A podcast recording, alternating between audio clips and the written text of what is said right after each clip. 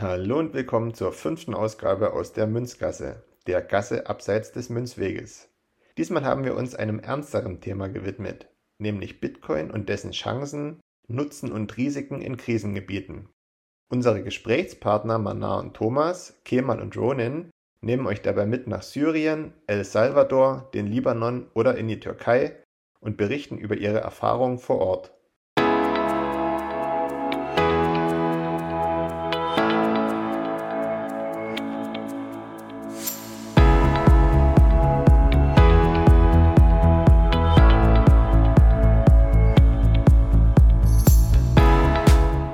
Hallo liebe Leute, Wege führen nicht immer geradeaus. Das ist auch auf unserem Münzweg so. Während unserer Reise haben wir einen kleinen, schmalen Abzweig entdeckt, die Münzgasse. In dieser Gasse sind uns viele spannende und neue Menschen begegnet, die jede Menge Wissen rund um das Thema Bitcoin auf Lager haben. Also dachten wir uns, genau diese Menschen müssen wir zu Wort kommen und miteinander sprechen lassen. So wurde unser neues Format die Münzgasse geboren. Viel Spaß beim Hören!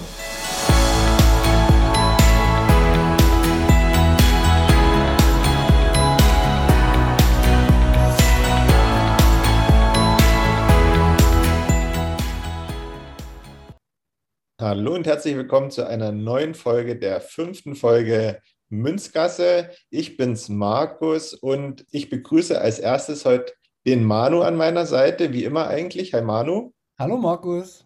Ich spare mir mal die Frage, wie es dir geht. Ich glaube, dir geht es ganz gut, mir auch. Ähm, wir haben heute nämlich einiges vor.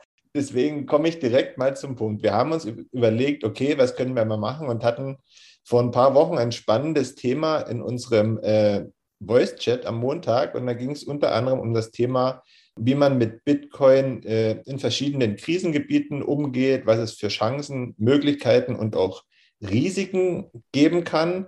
Und deswegen haben wir uns dazu heute nicht ein, nicht zwei, nicht drei, sondern gleich vier Gäste eingeladen, um mit Ihnen gemeinsam über dieses Thema zu sprechen. Und ich starte auch gleich los und begrüße als erstes die Manar hier bei uns. Hi Manar. Hi, hallo. Dann den Thomas, der direkt neben ihr sitzt. Hallo. Den Ronin. Hallo. Und den Kemal, der, glaube ich, am weitesten äh, entfernt von uns heute ist. Genau, Merhaba aus Istanbul. Super, dass ihr alle die Zeit gefunden habt und mit uns heute sprechen wollt. Äh, und ich würde direkt starten und sagen, wir machen mal eine kleine Vorstellungsrunde und denke, Ladies first, oder? Ja, hallo, also ich bin Mana.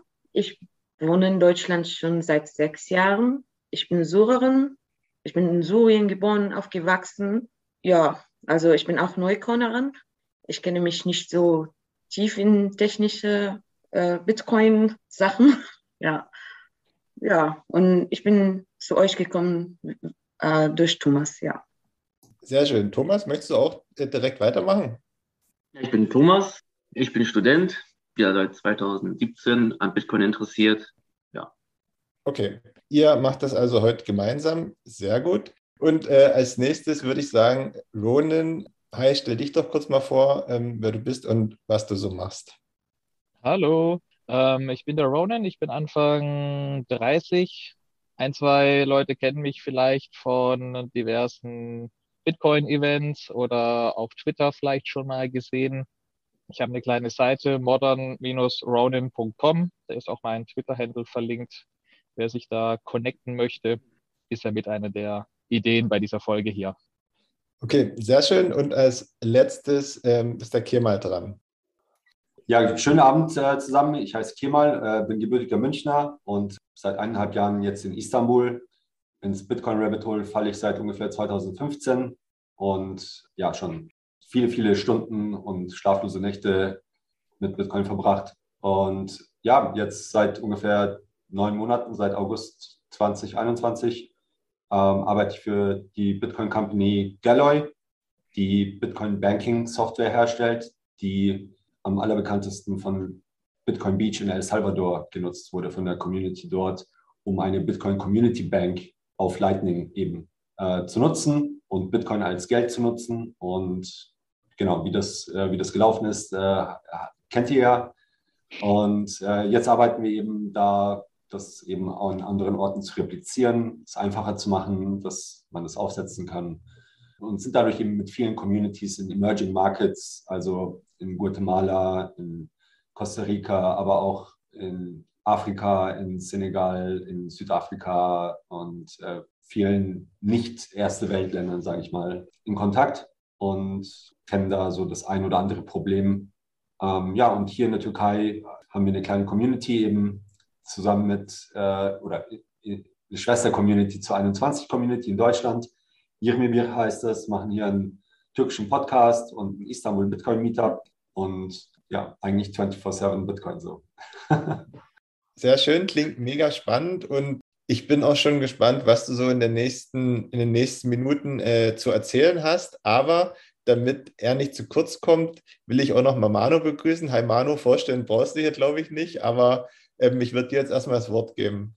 Ja, genau. Äh, ich brauche mich nicht vorstellen, ihr kennt mich und ich wollte einfach äh, in das Thema ein bisschen einleiten und nochmal so ein paar Hintergrundinformationen geben, weil das Thema, das treibt um. Ich finde, das ist ein, äh, eigentlich das wichtigste Thema überhaupt, die Anwendungsfälle von Bitcoin in Notsituationen, die ja in der Vergangenheit und jetzt gerade auch wieder aktuell super offengelegt werden. Und um, dann, um das Thema einzuleiten, würde ich das äh, Wort gern Ronan geben, weil du hast das eigentlich so ein bisschen alles ins Leben gerufen.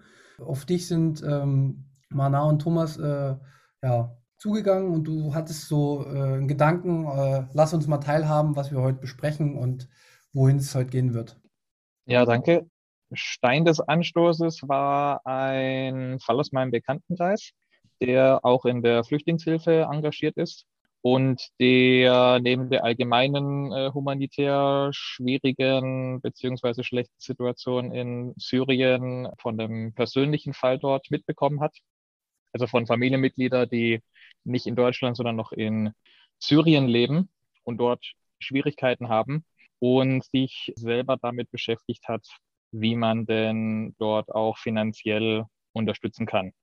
Und das ist bei einem Land wie Syrien am Ende gar nicht so einfach, wo kein geregeltes Bankensystem herrscht. Also sowas äh, Komfortables, wie wir es kennen, mit SEPA-System schon mal gar nicht umsetzbar ist. Und man sich am Ende Mittel bedienen muss, die wir in Deutschland wahrscheinlich gar nicht erwägen würden. Und wo er mir diesen Fall beschrieben hat, eben, dass man am Ende wirklich versucht, entweder über reines Bargeld, das über die Grenzen und an die Zielstelle hinzukriegen, oder über das sogenannte Havala-System. Äh, da kann vielleicht Mana später noch ein bisschen was dazu sagen. Und das doch ähm, recht aufwendig und kompliziert wirkt. Vor Ort herrscht bei der Währung erstmal eine sehr hohe Inflation, was äh, schon mal den Wert hinter der Währung stetig verfallen lässt. Man hat einen autoritären Staat, der einem nicht die Freiheiten lässt, äh, die man am Ende braucht als Individuum und natürlich allgemein die, die große Armut, die, die vor Ort herrscht. Und das dann über ein System wie ein Havala-System eben äh, zu lösen, kann am Ende so funktionieren, hat eben aber sehr viele Nachteile. Und wo ich das so gehört habe, kam mir immer mehr im Sinn, könnte da nicht Bitcoin eine Lösung sein.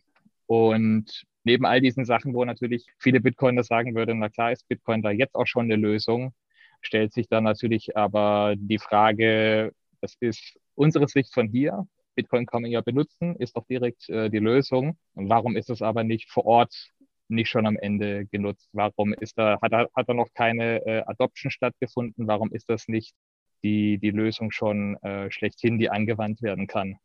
Und um das eben herauszufinden, habe ich mich ein bisschen versucht, im Space äh, umzuhören, habe ein bisschen in diversen Communities rumgefragt und bin dann so auch auf einen Thomas gestoßen, mit dem ich mich dann ein bisschen ausgetauscht habe.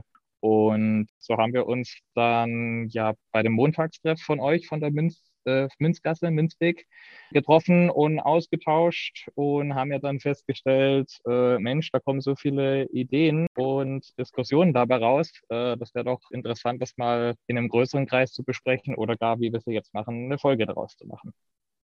Ja, sehr gut. Äh, sehr gute Einleitung, hast du gut zusammengefasst, wo, woher wir kommen. Und ich würde jetzt direkt mal, ja, Manar fragen, weil wir jetzt schon beim Thema Syrien gerade waren.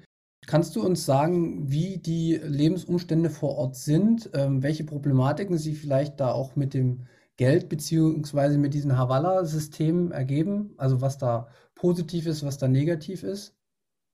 Also die Situation so in allgemein, dass meisten Leute, die noch in Syrien leben jetzt, ihre Einkommen kommt von dieser Havala. Und da, das geht so, dass ich kenne jemanden, der jemanden kennt hier. Und diese Person, der hier ist, in Deutschland meine ich, äh, kennt jemanden, der in Syrien ist.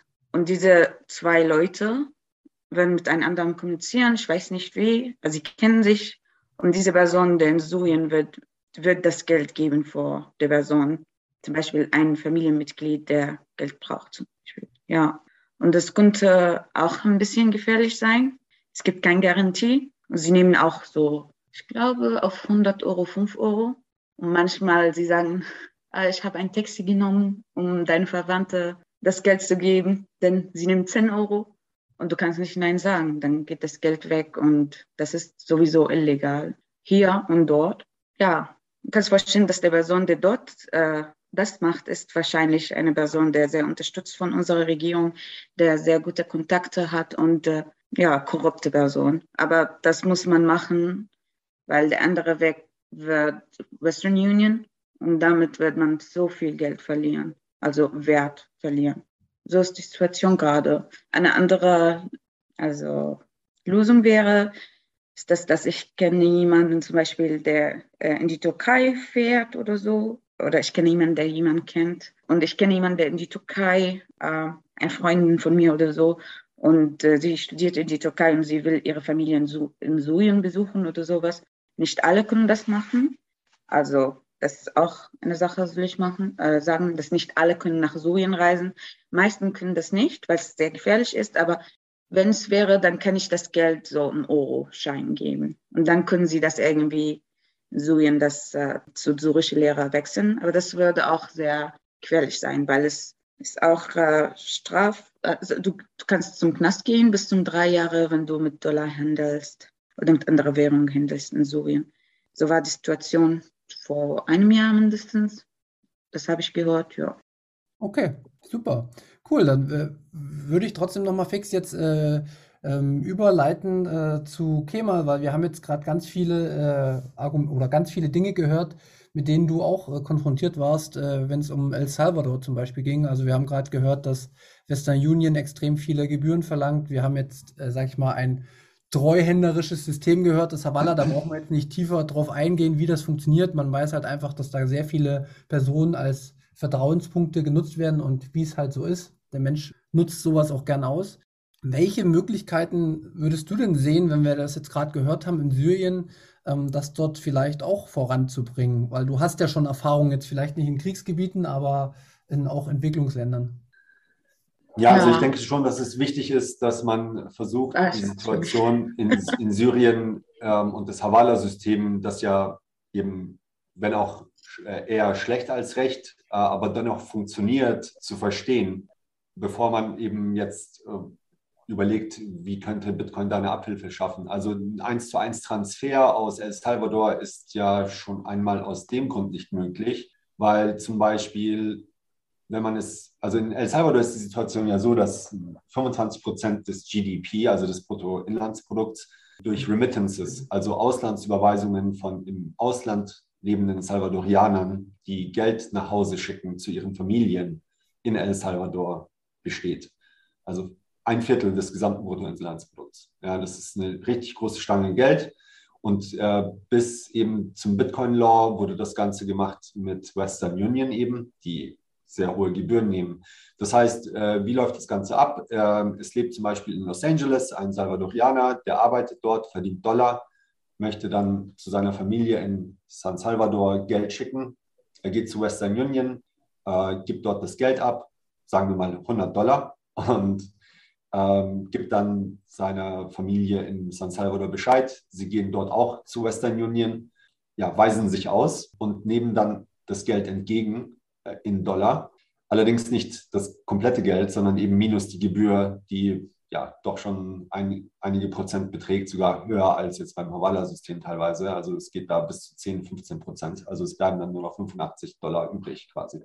Ähm, in vielen Teilen von El Salvador ist so, also es gibt nicht flächendeckend überall Western Union. Das heißt, es geht einher mit ähm, Busfahrten. Und El Salvador ist jetzt nicht das sicherste Land. Ähm, das heißt, es ist zum einen ähm, zeitaufwendig, dieses Geld abzuholen, zum anderen auch gefährlich, mit Geld in der Gegend dann herumzufahren. Der Ansatz in El Salvador eben dadurch, dass es diese Community in Bitcoin Beach gab, ist die Regierung dort aufmerksam geworden. Natürlich kannten sie das Problem, dass das Land eben abhängig ist oder die Menschen im Land abhängig sind von Auslandsüberweisungen von ihren Verwandten. Und ähm, ja, wie, sie, durch, wie, wie, es sich dann genau gefügt hat, ich glaube, Jack Mullers hatte, brüstet sich damit da einen großen Teil dazu beigetragen zu haben, indem er den Präsidenten georange-pillt hat, wurde dann eben das Bitcoin Law verabschiedet, das eben die Händler im ganzen Land dazu verpflichtet, Bitcoin als Zahlungsmittel anzunehmen. Und das ist der, der Hintergrund davon ist, klar, es braucht kein Bitcoin-Law, damit irgendein Salvadorianer Geld nach Hause schicken kann. Das Problem ist aber, wenn das Geld dann mal in El Salvador bei der Familie ist, dann müssen, was sollen sie dann mit dem Bitcoin machen? Weil wenn es kein Bäcker oder Arzt oder Apotheker akzeptiert, dann ist es nicht besonders nützlich und sie müssen wieder irgendwie schauen, dass sie das Geld in Dollar umwechseln können. Und äh, das ist dann wieder so kompliziert, dass es vielleicht von der ganzen Operation abbringt. Und, und das war der Hintergrund äh, der Adoption. Also sprich, wir haben in El Salvador eben auch das Bedürfnis oder äh, da Geld nach Hause zu schicken aus dem Ausland. Man hat auch das Problem mit äh, Wucherpreisen im Geldverschicken mit Western Union. Aber was man nicht hat, ist eben diese Kriminalisierung von Fremdwährungen wie Dollar oder Bitcoin, ähm, wo der Staat dahinter ist und die Menschen sich irgendwie fürchten müssen, dass sie jetzt mit Bitcoin oder mit Dollar erwischt werden. Ja, also El Salvador ist schon seit äh, 20 Jahren, ha haben sie keine eigene Währung mehr. Dollar ist ihre Währung schon. äh, deswegen fiel es ihnen auch so einfach, eben äh, da noch Bitcoin hinzuzunehmen, weil sie ja sowieso nicht dieses Privileg des Gelddruckens haben, äh, von dem sie sich dann abnabeln müssten. So, so, so, so viel mal zum, zur Situation. Also es ist nicht eine ganz eins zu eins äh, identische Situation. Nee, nee, das, das ist klar. Ich wollte nur noch mal kurz, äh, weil wir haben mich ja auch eingeladen, um zu zeigen, dass wir halt, es gibt schon Erfahrungen, die, sage ich mal, halbwegs ähnlich sind, aber diese, diese Gewalt, die natürlich dann irgendwo eine Rolle spielt, die, auf die werden wir gleich noch eingehen. Markus, du hattest erst noch eine, eine Frage. Hat sich schon erledigt mittlerweile. Alles gut. Super. Okay, was ist uns oder was ist mir jetzt gerade noch wichtig in, in, unserer Folge, was wir besprechen wollen? Wir haben jetzt gerade von Manar gehört, äh, wie die Problemstellung in Syrien ist. Äh, wir haben jetzt von Kemal schon mal gehört, wie, äh, wie man trotzdem auch äh, Probleme lösen kann. Aber dieses Gewaltthema, also dass der Staat tatsächlich andere Währungen mit Strafen belegt, wenn man die handelt. Manar, so habe ich dich verstanden, dass man bis zu drei Jahre Haft bekommt, wenn man irgendwie eine Fremdwährung hat. Wie könnte man das mit Bitcoin irgendwie umgehen? Weil Bitcoin hat ja dieses einzigartige Merkmal, dass man das anhand dieser zwölf Wörter für sich selbst verwalten kann. Und da kommt ja erstmal an sich kein Staat ran und der kriegt es auch nicht so richtig mit, wenn man es richtig macht. Oder korrigiere mich da, Kemal, falls ich da was Falsches sage. Nee, das ist schon richtig. Also man kann ähm, Bitcoin schon so speichern, dass keiner sieht und weiß und äh, sodass dann eben kein Kläger ist, ja, so in dem Sinne. Das geht schon. Also ein Zettel Papier oder mit der Seedword oder einfach eine Brain Wallet, wo man sich die zwölf Wörter merkt, äh, das ist schon schwer zu verfolgen, sage ich mal. Wenn es einfach nur darum geht, sich vor Inflation zu schützen, ja, dann ist das Problem ja relativ einfach. Ja, also da können die Verwandten dann einfach ja, Bitcoin schicken oder man kann irgendwie schauen, dass man Bitcoin bekommt und äh, das dann eben irgendwie sicher speichern und sein Vermögen schützen. Aber ich glaube, das ist ja nicht, das ist ja nur ein Teil des Problems. Es geht ja, glaube ich, darum, dass die Menschen vor Ort tatsächlich das Geld aus dem Ausland brauchen, in regelmäßigen Abständen, damit sie eben ihr, ihren Lebensunterhalt beschreiten können, wenn ich das richtig verstehe in Syrien. Ja, genau. Also genau, was Kemal gesagt hat meisten Leute, die äh, da wohnen, brauchen das Geld oder sie brauchen Geld, damit sie zum Arzt gehen können oder Lebensmittel kaufen. Und da, da wird, das wird gar nicht einfach sein, ja. Aber wenn es um Geld einfach zu bewahren, statt Gold zu kaufen oder wenn man sein Haus verkaufen will, weil er irgendwo anders äh, reisen und da leben, dann wäre das eine gute Lösung. Aber für Leute, die da leben, die brauchen das Geld, um Miete zu bezahlen und äh, ja, einfach, ja. Mana, stehst du denn auch mit Leuten direkt in Syrien in Kontakt und hast die Leute schon über die Möglichkeit informiert, dass es Bitcoin gibt und was man damit machen kann?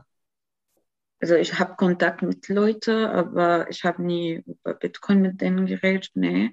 Ich, ich denke, weil die meisten Leute, die ich kenne, sind äh, ein bisschen älter und haben keine Ahnung, wie man äh, die Computer anmacht. Mhm. ja, sie werden, äh, ich weiß nicht, ich habe das nie versucht, nee, eigentlich. Aber ein Freund von mir hat das gemacht. Thomas hat mit ihm geredet. Willst du das darüber sagen? Wir haben einen kennengelernt, der ähm, an Kryptowährungen interessiert ist. Und äh, also allgemein ist es ja so, in Syrien darf äh, das keine Exchange oder so, ähm, das für das Land eben anbietet. Und der hat mit Kryptos eben zu tun, um mehr an syrischen Lira eben zu verdienen, sage ich mal. Also dass er eben einfach nur spekuliert. Mhm. Und der macht das, glaube ich, der macht das mit VPN, ne? Das habe ich in Syrien nutzt VPN, um dann auf Binance da äh, Kryptos zu handeln. Ja, wie ich verstanden habe, das sind meistens die an Bitcoin interessiert oder so, das ihre Wert zu bewahren. Oder einfach, und die sind meistens so jüngere Leute, sind so wenig, die ich kenne, also nur Kontakte von einem Freund von mir. Und ja, sie machen das einfach zu investieren. Ins, insgesamt noch nicht eine wirkliche Option vor Ort. Äh, nein, nein, gar nicht. Ich hätte eine Frage auch an Mana und zwar, ähm, wie sieht es denn aus, also zwei Sachen, ähm, wie sieht es aus mit Verbreitung von Mobiltelefonen und Internet? Ähm, und das zweite ist, was ist denn jetzt die Währung in Syrien, die dort dann verwendet wird, um eben ja, Lebensmittel zu kaufen, Ärzte zu bezahlen, Apotheke, Miete? Was gibt es da eine Währung und gibt es dann vielleicht noch eine, eine Dollar-Schattenwährung, die da eben unterm Kopfkissen gehalten wird? Kannst du dazu ein bisschen was erzählen? Ja, ist die offiziell ist die syrische Lehre. Es kann sein, dass es mit Dollar so Schattenwährung, wie du gesagt hast, kann sein, aber nur wenn man ein sein Haus verkaufen möchte, sein Auto oder etwas Größeres. Aber so um Lebensmittel zu kaufen oder kleine Sachen zu kaufen. Ich glaube das nicht, weil es auch, es gibt auch Gefahren der Sache, wird man das nicht riskieren, wenn es nicht so viel Geld wäre. Ähm, ich glaube schon, aber ich bin mir nicht sicher. Und äh, mit dem Mobilfunk, ähm, wir haben die Syriatel, der Cousin von unserem Präsident ist der Inhaber von diesem Ding. Und äh, sie, sie haben die Kontrolle, weißt du. Da gibt es keinen Datenschutz oder sowas. Zum Beispiel damals 2014 oder sowas, wenn du mit jemandem telefoniert, der in einer Regierung wohnt, wo Leute gegen die Regierung was gemacht. So damals gab es die Freie Syrische Armee und dann, ja, du konntest Probleme kriegen und äh, du konntest zum Knast gehen, nur weil du mit jemandem telefoniert, der in einem anderen Stadtteil wohnt, wo Leute gegen die Regierung was gemacht haben. Ja, die gleiche ist es mit dem Internet. Okay, verstanden. Also ist es ähm, quasi überwacht, aber es ist vorhanden und äh, auch verbreitet. Das heißt, und, und, wird auch regelmäßig genutzt, nehme ich mal an. Also Mobiltelefone sind auch vorhanden und ich, ja. Ja, ja. Okay. Da äh, haben wir ja schon mal eine, eine sehr, sehr große Problemdarstellung. Äh, ja, Ronan, du hast dir jetzt auch schon viele Gedanken gemacht äh, am Anfang und hast gesagt, Mensch, dafür wäre doch Bitcoin gut, dafür wäre doch Bitcoin gut. Was müsste man denn jetzt tatsächlich machen, um in Syrien das überhaupt irgendwie hinsetzen zu können? Hast du dir da schon Gedanken drüber gemacht? Also rein, rein theoretisch einfach nur die Werte von A nach B zu geben, reicht es ja, wenn jemand vor Ort ein Handy hat, ohne dass es jetzt das Top-Smartphone sein muss, mit einer Bitcoin oder auch einer Lightning Wallet drauf. Und jemand im Ausland kennt eben die Adresse. Das Schöne wäre schon äh, hier bei dem Fall, ich muss ja nur die Adresse wissen und dann ist es auch egal, wo ich sitze, wie viele ich bin. Ich muss mich nicht koordinieren oder ähnliches, sondern ich kann sagen aus der Ferne hier, ich schicke da jetzt äh, 0,001 Bitcoin oder so hin und äh, innerhalb von kürzester Zeit ist es dann bei demjenigen. Das setzt natürlich voraus, dass derjenige ähm, ein Handy hat, dass er auch eine funktionierende Internetverbindung hat viel mehr braucht es ja eigentlich in dem Moment nicht, dass es zumindest dort ankommt.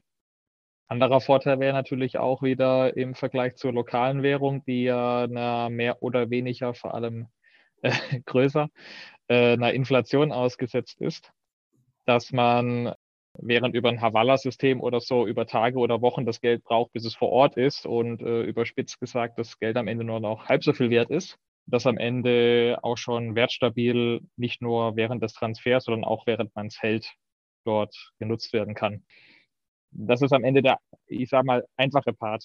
Der komplizierte Part kommt natürlich damit, äh, das ist jetzt toll, wenn ich meine Satoshis dort vor Ort habe, aber was mache ich mit denen? Kann ich die effektiv überhaupt nutzen? Sind das einfach nur am Ende Nullen und Einsen auf meinem Handy-Display, mit dem niemand vor Ort was anfangen kann und es ist für niemanden von dort vor, äh, vor Ort vor Wert? Weil letztlich, selbst wenn Einzelne dort vor Ort Bitcoin kennen und vielleicht sogar in seinen Grundzügen verstehen, wenn ein Händler zu große Angst hat, äh, allein das anzunehmen, weil er sagt, ich bin hier in so einem autoritären Staat unterwegs, ich äh, will mich der Gefahr nicht, nicht aussetzen oder meinem Umfeld auch diese, diese Gefahr nicht aussetzen. Oder er auch sich mit dem Problem konfrontiert sieht, naja, das, ich würde es jetzt vielleicht sogar im Zweifelsfall annehmen, aber irgendwann muss ich auch selber wieder als Händler was damit anfangen. Ich muss vielleicht, wenn ich ein Bäcker bin, meinen Mehllieferanten auch irgendwie damit äh, bezahlen können. Sprich, ich muss dann auch irgendwie dazu kriegen, das zu akzeptieren.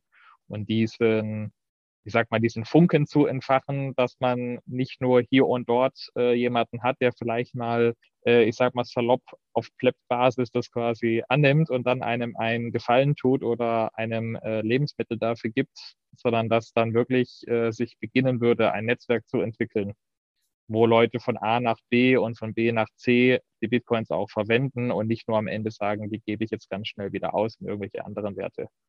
Das ist, glaube ich, so das spannende Thema dann, wo es hingeht. Da hätte ich direkt mal noch eine Anschlussfrage zu diesem Thema.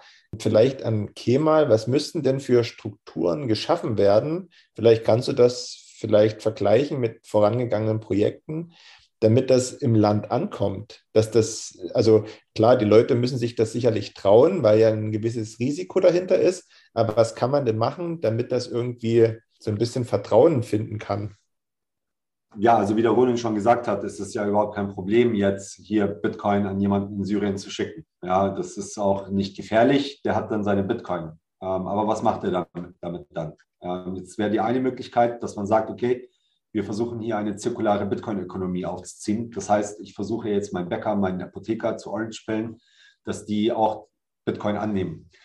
Problem hier ist eben jetzt diese ja, Situation, ähnlich auch wie sie hier in der Türkei ist, dass eben die Regierung das verbietet. Also auch hier in der Türkei ist die äh, Bevölkerung extrem Bitcoin- und Kryptoaffin. Und auch Unternehmen haben bereits im letzten Jahr, im April an, oder ähm, ja, Anfang 2021 angefangen, eben als die Lira das erste Mal besonders stark abgeraucht ist, ähm, zu sagen, wir akzeptieren jetzt hier Bitcoin. Und ähm, das hat sehr, sehr viele Nachahmer gefunden. Und äh, die Zentralbank ist damals reingegrätscht und hat das Ganze, äh, hat dem Ganzen einen Riegel vorgeschoben mit einem Mitternachtserlass, der eben die, das Akzeptieren von Bitcoin und anderen Kryptowährungen im Austausch für Dienstleistungen und Waren verbietet. Und so eine ähnliche Situation scheint es ja auch in Syrien zu geben. Und seitdem kann ich hier berichten, es gibt kein einziges Unternehmen mehr in der Türkei, das eben wagt, damit zu werben, dass sie Bitcoin akzeptieren. Wir sind hier ständig auf der Suche und wir wissen, es ist hier eigentlich ein sehr fruchtbarer Boden dafür. Und es würde wie ein Flächenbrand sich ausbreiten, wenn man das erlauben würde. Aber es passiert nicht, eben weil die Strafe gefürchtet wird. Da würde ich vielleicht ganz kurz äh, reingrätschen wollen. Was ich teilweise auch gelesen hatte, war, dass genau vor diesem Verbot vermehrt zum Beispiel Immobilienhändler oder sogar auch schon Autohändler nicht nur angeboten haben hier, wie es auch schon früher wohl gerade in der Türkei gang gäbe ist, du darfst mich mit Gold bezahlen, weil Gold ist was, äh, was wir schon seit äh, Jahrzehnten und Jahrhunderten benutzen, sondern ich nehme jetzt auch Bitcoin an. Und das war natürlich dann eine Zentralbank und natürlich ähm, auch die, die, ich sag mal, die, die Herrscher dort vor Ort natürlich dann auch sagen, äh, ich sehe da ein bisschen meine Macht entgleisen mit meinem Währungssystem vor Ort. Also eine Adoption ja. hat ja irgendwie schon, schon von sich aus quasi äh, natural, ist, ist, von, ist natürlich gewachsen. weil die Leute es verwenden wollten und äh, der Staat bemerkt das dann und sieht, dass äh, seine Agenda zum Beispiel gefährdet. Ja, absolut. Also es gibt hier äh, tatsächlich Immobilien-Websites, die schon seit 2017 hier Immobilien an Türken und auch an Ausländer verkaufen für Bitcoin. Also antaliahomes.com. Die mussten ihr Betrieb dann tatsächlich einstellen. Also ich kenne die auch. Äh, die mussten dann Bitcoin komplett von der Seite nehmen. Ich habe allerdings gehört, dass die jetzt wieder angefangen haben. Also äh, wie sie das jetzt machen, wahrscheinlich über eine Company im Ausland, die dann bezahlt wird. so kann man das halt umgehen.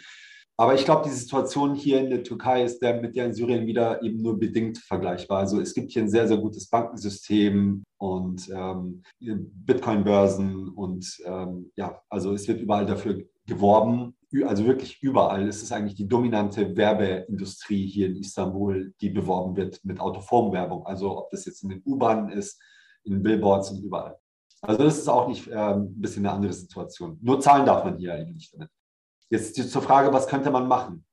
Also eigentlich bräuchte es einen Entrepreneur, sage ich mal, einen Unternehmer in Syrien, der hier eben die Schwäche des Havala-Systems quasi disrupten will mit Bitcoin. Das heißt, äh, was braucht dieser junge Mann oder Frau in Syrien? Er braucht wahrscheinlich einen Exchange-Account, ja, und eine Bitcoin-Wallet. Und äh, er muss eben so weit vernetzt sein, dass er eben und, und dass die Leute Vertrauen fassen zu ihm und ihr Vertrauen gewinnen, dass er quasi als Händler fungiert, wo die Leute eben ihre Bitcoins hinbringen können und dann eben Dollars oder syrische Lira dafür bekommen. Wenn man das machen könnte, dann könnten Verwandte hier aus Syrien direkt zu ihrer Familie Bitcoins verschicken. Und vor Ort müssten dann die Verwandten diese eine Person eben auf, aufsuchen und ihre Bitcoins bei ihm in die Währung austauschen, mit der sie eben dann Lebensmittel kaufen können. Ja, ähm, das wäre so ein bisschen eine, ein Upgrade zum Havala-System. Natürlich könnten, könnte, gibt es noch andere Szenarien, aber ich denke mal, einer, der eben das Cash hat und gewillt ist, Bitcoin zu nehmen äh, und, und dieses Cash, das man dort braucht, eben herauszugeben, das wäre wahrscheinlich die naheliegendste Lösung hier. Und der könnte dann natürlich auch Geld damit verdienen und so, somit auf seine Kosten kommen, damit er das nicht ganz komplett altruistisch macht weil es ist ja auch eine gewisse Gefahr damit verbunden. Und wenn man eben mit etwas Geld machen kann, dann, äh, dann ja, bildet sich eigentlich auch ein Markt entsprechend heraus. Da, da, da, würde es jetzt wahrscheinlich reichen, dass man diese Idee einfach mal streut, äh, dass sich da irgendjemand, der Geld verdienen will, finden lässt. Also das ist wahrscheinlich so das Praktikabelste in dieser Lösung jetzt, was mir einfällt. Sehr guter Punkt, den du gesagt hast, weil letzten Endes kommen wir ohne lang nachzudenken auf das Thema Bildung. Also wie bringt man ähm, das Thema Bitcoin, was kann Bitcoin, wie funktioniert Bitcoin in, sage ich mal, die Länder rein.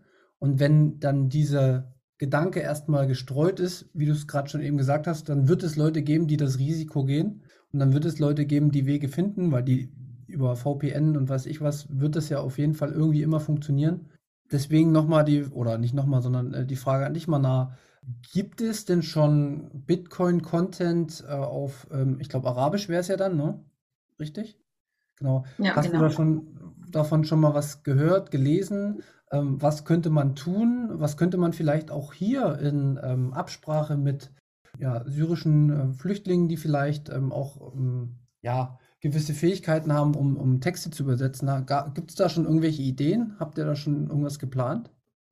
Ja, also es gibt Content, aber ist mehr um, äh, wie man investiert oder so wirklich kurze Videos über wie Blockchain funktioniert, aber sehr kurz und nicht so technisch. Ich glaube, Kemal hat was geschickt, dass äh, eine Freundin von ihm hat Content übersetzt auf Arabisch. Das fand ich sehr gut. Aber ich habe das nirgendwo gesehen vorher. Äh, diese Website fand ich sehr interessant äh, und sehr professionell auch. Ja, aber im Allgemeinen habe ich nicht viel gefunden. Ich bin in eine so Bitcoin-Gruppe für Leute aus Syrien eingetreten auf Facebook. Und die fragen, es heißt Bitcoin Syrien, aber es ist alle immer über andere Coins und äh, ja. Aber im Allgemeinen gibt es nicht viel. Ich, ich würde sagen, ich finde, Videos zu übersetzen könnte wirklich gute Lösung sein, so, so professionelle Video zu übersetzen, zum Beispiel auf YouTube oder so, dass man einfach als äh, das machen als ehrenamtliche Arbeit. Ja, Thomas und ich haben, haben wir ein Video gemacht, äh, wie man das Bitcoin, äh, Bitcoin kauft über Relay. Und wir wollen so noch ein Video machen über Bitcoin allgemein. Das braucht viel Arbeit. Also ich versuche was zu machen, aber ich glaube, das muss so kollektive Arbeit sein. Ja, ja ich, weiß, ich weiß, was du meinst. Ich habe gerade die, die Seite, die Kemal gesagt hat, ist äh, bitcoinarabic.org.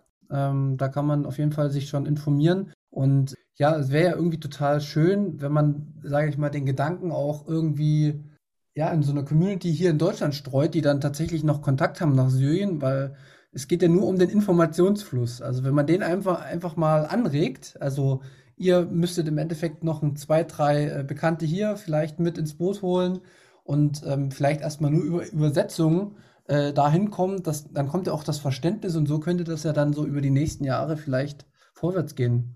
Kemal, hast du noch? Ja, also die bitcoinarabic.org kann ich wirklich sehr empfehlen, macht meine Kollegin bei Galloy. Sie ist äh, selbst aus äh, Palästina.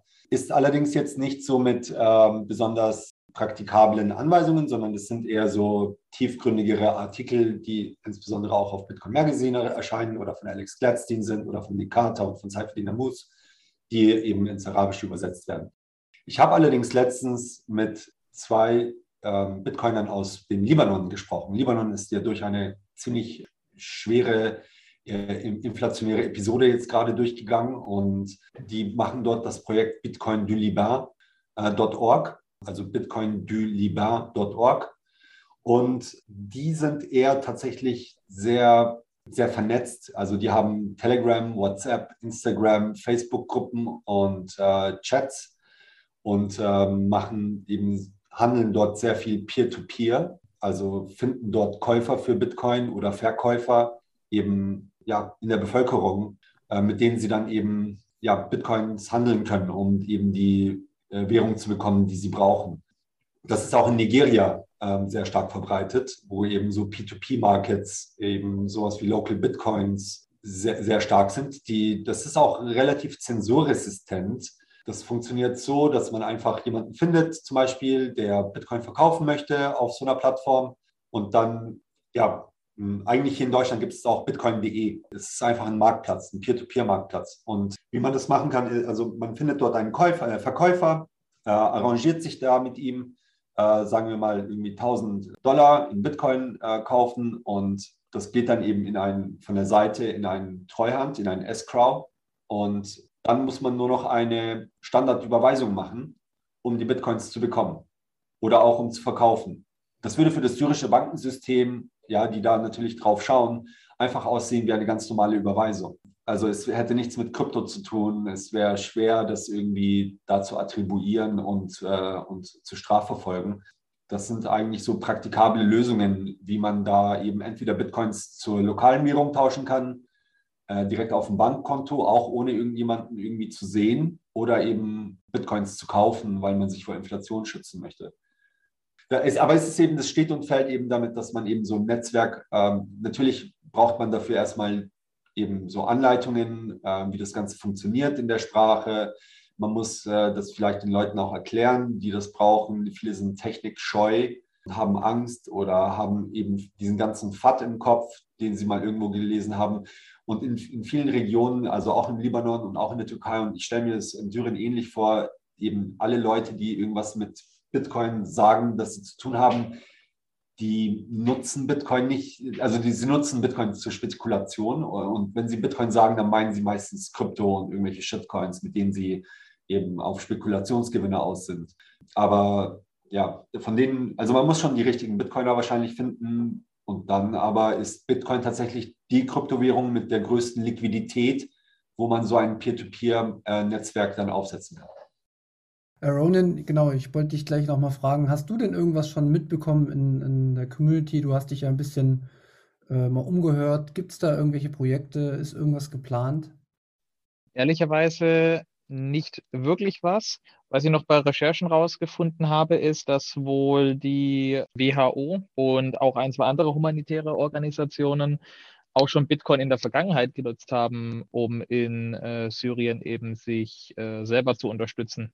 Sei es Freiwillige oder Helfende vor Ort quasi damit äh, zu unterstützen. Das waren jetzt aber nicht äh, Aktionen wohl, wo es einen Aufruf gab und man sich als Privatperson beteiligt hat, sondern die haben das einfach als, ich sag mal, Medium of Exchange genutzt, weil sie selber wahrscheinlich in dem Moment einfach keine andere Möglichkeit hatten, äh, da jetzt finanziell Werte zu bewegen. Was vielleicht noch kurz äh, ergänzend auch, was Kemal gesagt hat, mir gerade gekommen ist. Ich glaube, bei solchen Entwicklungen ist es am Ende ähnlich, wie wenn wir in Deutschland zum Beispiel versuchen, äh, Leute zu Orange spielen oder von Bitcoin zu überzeugen, da missionarisch am Ende Leute von außen versuchen, das aufzudrängen oder zu oder quasi zu enforcen. Ihr wisst es noch nicht, ihr müsst, ihr, ihr müsst das benutzen ist vielleicht nicht unbedingt auch der, der, der goldene Weg, weil dann da die Frage kommt, wie, wie nachhaltig ist das? So, wie es, wie zum Beispiel auch mit der Webseite ist oder mit, dem, mit, mit einer Videoplattform, wo es heißt, hier ähm, Education wird angeboten. Und wenn vermehrt Leute verstehen und begreifen, was das für einen Vorteil für sie hat, dann wird auch dieser, dieser Need danach erzeugt ist so, ist jetzt mein, mein Gedankengang äh, dabei gewesen, wo ich jetzt okay, mal zugehört habe, weil gerade bei, bei, bei anderen äh, Projekten, sei es in Afrika oder sonst wo, ist ein bisschen mein Eindruck, wenn von außen quasi tolle Projekte gestartet werden, aber vor Ort nicht, nicht wirklich äh, was eingebunden wird oder der Need von äh, vor Ort da ist, dann wird da viel Energie und auch guter Wille aufgewandt, aber wie nachhaltig dann am Ende das gewirkt hat, ist dann manchmal nicht so ganz klar. Gut, gutes Thema, was du ansprichst. Und letzten Endes ähm, kann ja die Folge dazu dienen, wenn irgendjemand ähm, die Folge hört und er denkt, Mensch, das könnte für irgendjemanden was sein, ähm, vielleicht auch aus jemand, der aus Syrien kommt, der vielleicht äh, auch Lust hätte, sich erstmal mit Bitcoin zu beschäftigen, weil er vielleicht oder weil sie ähm, vielleicht erkennt, dass man da vielleicht für, für die Heimat, äh, eine Heimatlebende noch einen Vorteil bringen kann, dann könnte man ja so dieses, dieses Need, wie du sagst, herauskitzeln und äh, oftmals fehlt es ja wirklich nur an dem Verständnis. Und wir zwingen ja hier niemanden, sondern wir äh, erzählen das erstmal so, wie es ist, was sein könnte, wie man es nutzen könnte. Es gibt natürlich noch Probleme und ähm, es wird nicht alles gefixt, wie wir ja gehört haben. Äh, die Regierungen können doch noch schon einiges verhindern oder zumindest Ängste äh, auslösen, aber ist doch schon ein erster guter Weg wieder. Und so, so beginnt es ja überall. Das ist zumindest das, was ich festgestellt habe. Ähm, nee, kann ich auch voll zustimmen, äh, was der Ronin gesagt hat. Also es bringt überhaupt gar nichts, jemanden zu Bitcoin zu zwingen, auch wenn man weiß, dass es ihm gut tut und äh, seine Probleme löst. Das sehen wir auch eigentlich in El Salvador. Viele Händler, die eben dazu ähm, jetzt per Wortlaut des Gesetzes gezwungen sind, äh, sind frustriert von der äh, staatlichen Lösung und äh, gibt verschiedene Gründe. Also zum einen eben Ablehnung des Präsidenten, weil, der das, weil sie den eh nicht mochten. Ähm, das projizieren sie jetzt auf Bitcoin, aber auch, weil die staatliche Lösung Chivo nicht so funktioniert, äh, einfach aus technischer Sicht, weil es eben zu schnell ausgerollt wurde. Ja, und insbesondere eben und hauptsächlich, weil eben nur so eine technische Lösung ausgerollt wurde, zusammen mit dem Gesetz, ohne wirklich jetzt die Bevölkerung zu educaten, quasi, ähm, warum das gut ist, wie das gut ist. Also ähm, da drehen viele Leute schon, ähm, höre ich von meinen Kollegen eben mit den Augen, wenn jemand sagt, ich möchte mit Bitcoin zahlen. Und das ist eigentlich auch nicht so der Sinn der Sache. Ich denke, dass eben sich das ja mit der Zeit auf jeden Fall wird es da findige Leute geben, Unternehmer, die Geld machen wollen. Das ist eigentlich immer so, die, die da einfach ein Geschäft sehen und gleichzeitig sich selbst was Gutes tun und eben auch den Menschen um sich herum. Und Bitcoin liefert da eben, hat da hervorragende Eigenschaften, ja, also um, und alles und gibt da alles mit für jemanden, der da äh, etablierte Money Transmitter disrupten möchte. Äh, ob das jetzt Western Union ist oder wuchernde Havala-Typen, ja, also man könnte da ja viel günstigere Preise äh, anbieten äh, an, an, Kommissionen mit Bitcoin, weil es ja über das Lightning Network so gut wie gar nichts mehr kostet. Also es ist ja und Instant Settlement. Also es würde eigentlich auch für diese für das Havala-System, das ja so funktioniert, dass ich hier jemanden finde, der jemanden in Syrien kennt, mit dem er eben mehr oder weniger einen Lightning Channel hat, ja, nur eben auf, auf Fiat-Basis. Die vertrauen sich und die haben eben diese Connection und und oftmals, wenn eben Geld aus Syrien in, nach Deutschland gehen, gehen würde und auch zurück, dann würde sich das sogar ausbalancieren. Man müsste gar nicht setteln. Ja? Die müssten nur ja, mal Geld auszahlen und mal Geld einnehmen und am Ende des Tages gleicht es sich vielleicht aus, ja. Aber jetzt im Fall Syrien, da geht das Geld eben meistens in die eine Richtung. Ähm, genauso wie in El Salvador geht es auch nur aus den USA nach El Salvador. Das ist dann wie beim Lightning Channel, dann ist dann die äh, Inbound Liquidity irgendwann depleted und ja, man muss dann irgendwie anders setteln. Aber die Technologie liefert auf jeden Fall eben Optimierungsmöglichkeiten, äh, da die ja, Kosten runterzubringen, was ja eigentlich so das größte Ärgernis ist an, an dem Havala-System, weil eigentlich ist es ja relativ schnell. Also ich gehe da zu meinem Havala-Mann hier und äh, gebe ihm das Geld in die Hand, äh, sage ihm, an wem er es auszahlen soll oder bei welchem Passwort er es auszahlen soll, sagt das Passwort meiner Person in Syrien. Die geht zu dem Kontaktmann in Syrien, sagt das Passwort und kriegt das Geld. Ja? Und, und die müssen eigentlich gar nicht miteinander setteln. Also es kann eigentlich so schnell wie eine Nachricht äh, verschickt werden kann, kann das Geld drüben sein. Weil ich denke mal, die Gebühren sind tatsächlich das größte Hindernis hier. Und wenn dann eben 10, 10 Dollar von 100, die verschickt wurden, dann plötzlich fehlen. Habt ihr noch ähm, zu dem Thema ein paar Punkte, die ihr ansprechen wollt, was euch noch wichtig ist, loszuwerden? Wir haben jetzt schon eine ganze Weile gesprochen. Ich könnte natürlich jetzt noch ein anderes Thema wieder aufmachen, weil wir haben ja gerade den, den Syrien-Konflikt, da sieht man ja auch wieder die Vorteile von Bitcoin und gerade wieder das Problem, dass das Geld, was noch abgehoben wird, jetzt nicht mehr umgetauscht wird, im Endeffekt nutzlos ist. Aber ähm, das machen wir vielleicht äh, an anderer Stelle mal wieder. Ukraine meinst du? Äh, meine ich ja, Ukraine. Sorry, sorry. Ja, ja, mir war es auf jeden Fall wichtig, ähm, auch jetzt nochmal äh, mit dir, Ronan, dass wir hier eine Folge gemacht haben. Wenn es irgendwie Leute gibt, die sich dafür interessieren und sagen, Mensch, da, ich habe da irgendwie Nutzen erkannt, kenne mich aber mit Bitcoin noch nicht aus, meldet euch einfach. Wir haben Kontaktdaten äh, zu allen möglichen Leuten, dass ihr auch guten Content bekommen könnt. Und viel mehr ähm, habe ich jetzt auch gerade nicht mehr. Markus, hast du noch?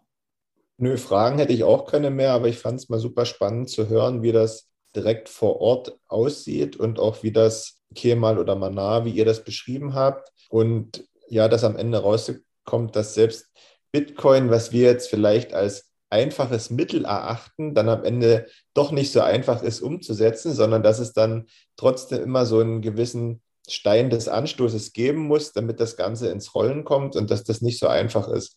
Aber am Ende ist es wie überall, würde ich sagen, man braucht mindestens eine Person, die mutig ist und darauf kann man dann aufbauen. Mana, hast du noch irgendwas, was du äh, mitteilen möchtest? Vielleicht irgendeinen Aufruf oder irgendjemand, der dich unterstützen könnte? Ja, also wie Kemal und äh, Markus gesagt haben, dass es braucht eine Person, der mutig ist und gleichzeitig gut vernetzt ist, äh, dass er keine Probleme kriegt so eine von diesen Personen, die in der Wahlsystem arbeiten in Syrien, eine von denen wird irgendwann sagen, oh, okay, das bringt mir mehr Profit. Er soll nicht umsehen, das gute Person sein. Aber ja, dann könnte das vielleicht funktionieren. Ronan, du noch? Nee, also ich danke schon mal in die Runde für den äh, sehr tollen äh, Austausch. Und auch gerne, wie gesagt, äh, wenn sich hier jemand angesprochen äh, fühlt, der das hört, gibt ja Möglichkeiten, ent entweder über Twitter oder auch über Telegram, sei es jetzt eben über die Münzgruppe oder direkt an mich, sich zu vernetzen oder genauso mit den anderen Beteiligten hier. Ihr seht, es gibt hier viel Wissen, was da ist. Einfach, einfach abrufen. Kemal, du noch? Abschlussworte? Ja, gerne. Also ich, ich möchte nochmal auf bitcoinarabic.org verweisen äh, für alle arabischsprachigen, die sich über Bitcoin informieren wollen und eben bitcoindulibar.org und ähm, natürlich auch anbieten, dass jemand, der irgendwie hier eine konkrete, konkrete Lösung braucht äh, oder Hilfe braucht oder vernetzt werden möchte mit jemandem, der so etwas schon mal aufgesetzt hat, mich jederzeit anschreiben kann auf Telegram. Pretty Flacco heiße ich da, P-R-E-T-Y-F-L-A-C-O. Ähm, es gibt auf jeden Fall sehr, sehr viele Communities weltweit, die diese Probleme schon hatten und gelöst haben und eben Peer-to-Peer-Markets und Local Bitcoins und sind auf jeden Fall mal so ein paar Stichworte, die da, da dazugehören, wenn man die Lösungen aufzählt.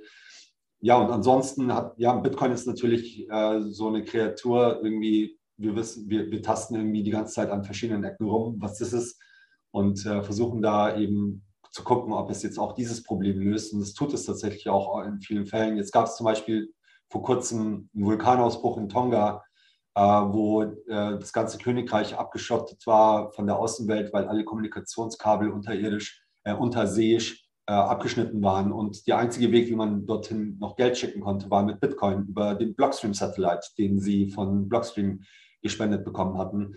Natürlich auch für Menschen, die auf der Flucht sind, die Hab und Gut mitnehmen möchten, ist natürlich jetzt ein Goldbarren oder, oder Bargeld extrem unpraktisch an der Grenze, äh, wenn man irgendwelche Wegelagerer trifft. Da ist eben ja ein USB-Stick äh, im Popo dann einfach sicherer oder einfach nur eine Brain Wallet ja, also Bitcoin löst da viele Probleme. Man muss da einfach kreativ irgendwie an die Sache rangehen.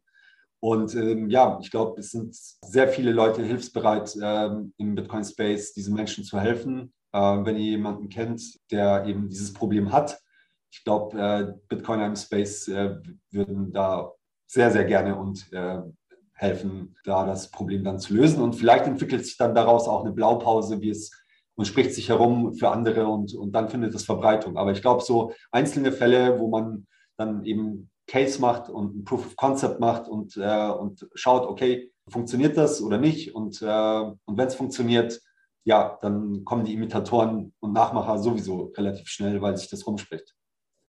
Sehr gut nochmal äh, gebracht. Ich würde auch nochmal einen Abschlusssatz zu äh, geben. Ich war jetzt auch in verschiedensten Flüchtlingsunterkünften und egal ob das jetzt in Deutschland ist oder in, in anderen Ländern, ähm, gerade in so Flüchtlingsunterkünften ist es auch ein super Use Case von Bitcoin, weil das kann dir wirklich niemand wegnehmen. Und wer schon mal in so einem Flüchtlingsheim war, vielleicht war auch schon mal in der Türkei in einem, du kannst dort wirklich nichts besitzen, weil die Leute werden sich es von dir besorgen, egal wie. Man bekommt es mit, wenn du auf einmal von irgendjemandem Klamotten oder weiß ich was gespendet bekommen hast. Wenn die noch gut zu verkaufen sind, dann sind die den nächsten Tag weg von dir. Deswegen bringen da Spenden auf direkte Art und Weise auch immer nur sehr bedingt was, egal ob das Gold, Bargeld oder irgendwas anderes ist. Aber wenn jemand den Umgang mit Bitcoin beherrschen würde, könnte er sich locker leichter auch bewegen und könnte sich ein bisschen was sparen oder zurücklegen, wie auch immer. Und es würde ihm nicht weggenommen werden können. Und diesen Use Case den finde ich da super angebracht, dass man den Leuten das zumindest sagt. Ob sie es selber nutzen wollen, ist wieder ein anderes Thema. Äh, aber das wäre schon echt super, wenn das irgendwann passieren würde. In diesem Sinne würde ich sagen, machen wir Schluss. Äh, vielen Dank, dass ihr da wart. Vielen Dank für die äh, interessanten Gedanken, für die nachdenklichen Gedanken natürlich auch. Und ähm, ja, vielleicht machen wir mal wieder eine Folge. Vielleicht ergibt sich auch schon bald wieder was. Ähm, es freut mich auf jeden Fall. Ich sage Tschüss. Bis zum nächsten Mal. Ciao. Ciao. Ciao, ciao. ciao. Tschüss zusammen. Danke euch. Tschüss.